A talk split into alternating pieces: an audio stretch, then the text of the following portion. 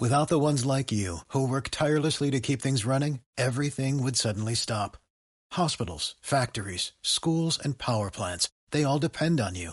No matter the weather, emergency, or time of day, you're the ones who get it done. At Granger, we're here for you with professional grade industrial supplies. Count on real time product availability and fast delivery. Call clickgranger.com or just stop by. Granger for the ones who get it done.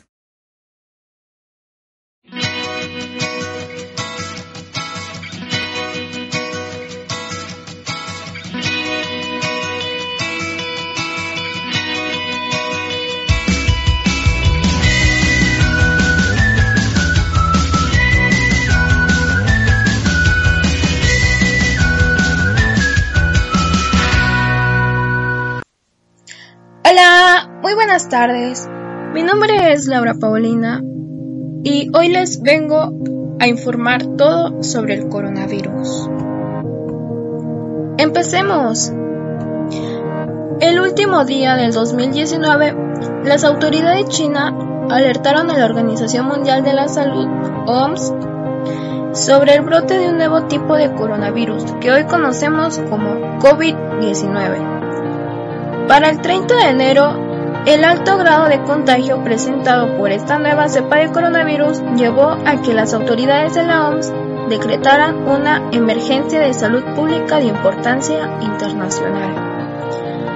El 31 de diciembre del 2019, las autoridades de la salud de la ciudad de Wuhan informaron sobre la presencia de 27 casos de síndrome respiratorio agudo de causa desconocida. Las primeras infecciones se han asociado a un mercado de mariscos y animales ahora cerrados, donde también se vendían animales salvajes.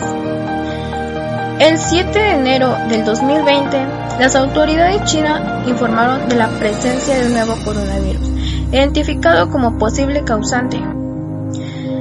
El 13 de enero del 2020, el Ministerio de Salud Pública de Tailandia reportó el primer caso confirmado por el laboratorio de un paciente de 61 años residente de Wuhan, China.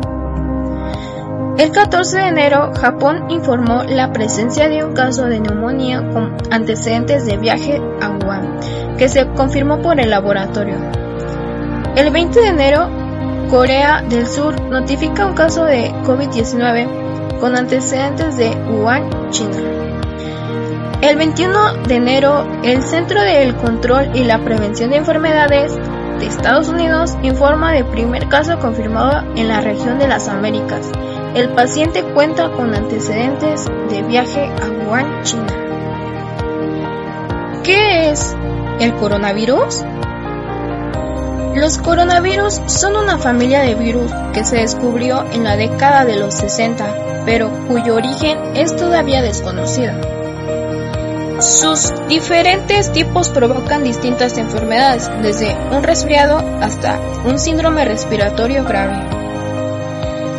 El coronavirus debe su nombre al aspecto que presenta, ya que es muy parecido a una corona. Se trata de un tipo de virus presente tanto en humanos como en animales.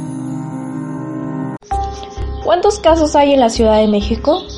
La Secretaría de Salud retomó el último informe de la actualización que hay más de 4.152 casos confirmados. Además, hay 196 personas recuperadas hasta la fecha, esperando que aumenten las personas recuperadas. Sumando todos los casos de todo México, nos da un promedio de 16.752 casos confirmados aproximadamente, personas recuperadas 2.627 y un total de muertes de 1.569.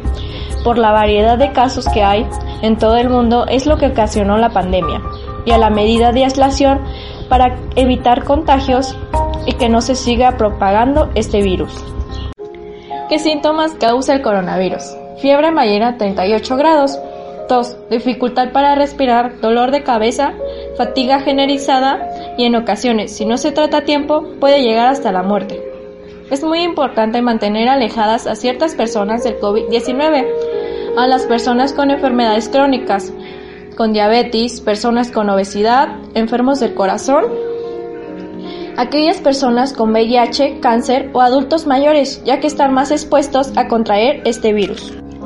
¿Por qué fue causado el coronavirus? Esa pregunta muchos se la han hecho, pero el coronavirus fue causado por Wuhan, China, por la variedad de comida animal, también conocido como coronavirus de Wuhan. Tiene procedencia animal. De hecho, los primeros casos se han realizado en un mercado de animales vivos de la ciudad de Wuhan, en China, ya que no hay como tal una higiene en el cuidado de los animales, que después son usados para la comida, lo que nos llevó a que el virus se transfiriera de los animales a las personas. ¿Cuáles son las medidas de prevención? Hasta la fecha no se dispone de vacuna alguna ni de tratamiento específico para combatir la infección por coronavirus. Mantener una higiene básica. Es conveniente lavarse las manos con frecuencia y evitar el contacto con personas ya infectadas. A las personas infectadas se les aconseja el uso de mascarillas y usar pañuelos para cubrirse la nariz y la boca cuando se tose o se estornuda. Estas acciones son lavarse las manos frecuentemente con agua y jabón o utilizar gel con base de alcohol al 70%. Al toser o estornudar, utilizar el estornudo de etiqueta, que consiste en cubrirse la nariz y boca con un pañuelo desechable o con el ángulo interno del brazo. No escupir. Si es necesario hacerlo, utilizar un pañuelo desechable, meterlo en una bolsa de plástico, anudarla y tirarla a la basura. Después de lavarse las manos, no tocarse la cara con las manos sucias, sobre todo la nariz, la boca y los ojos. Limpiar y desinfectar superficies y objetos de uso común en casas, oficinas, sitios cerrados, transporte, centros de reunión, entre otros. Ventilar y permitir la entrada de luz solar. Quedarse en casa cuando se tienen padecimientos respiratorios, y acudir al médico si se presenta alguno de los síntomas, fiebre mayor a 38 grados, dolor de cabeza, dolor de garganta, escurrimiento nasal, entre otros. Esta es toda la información. No olviden cuidarse, que tengan una bonita tarde. Espero les haya gustado este podcast. Hasta la próxima. No olviden de tener higiene y no convivir con personas que sientan estos síntomas.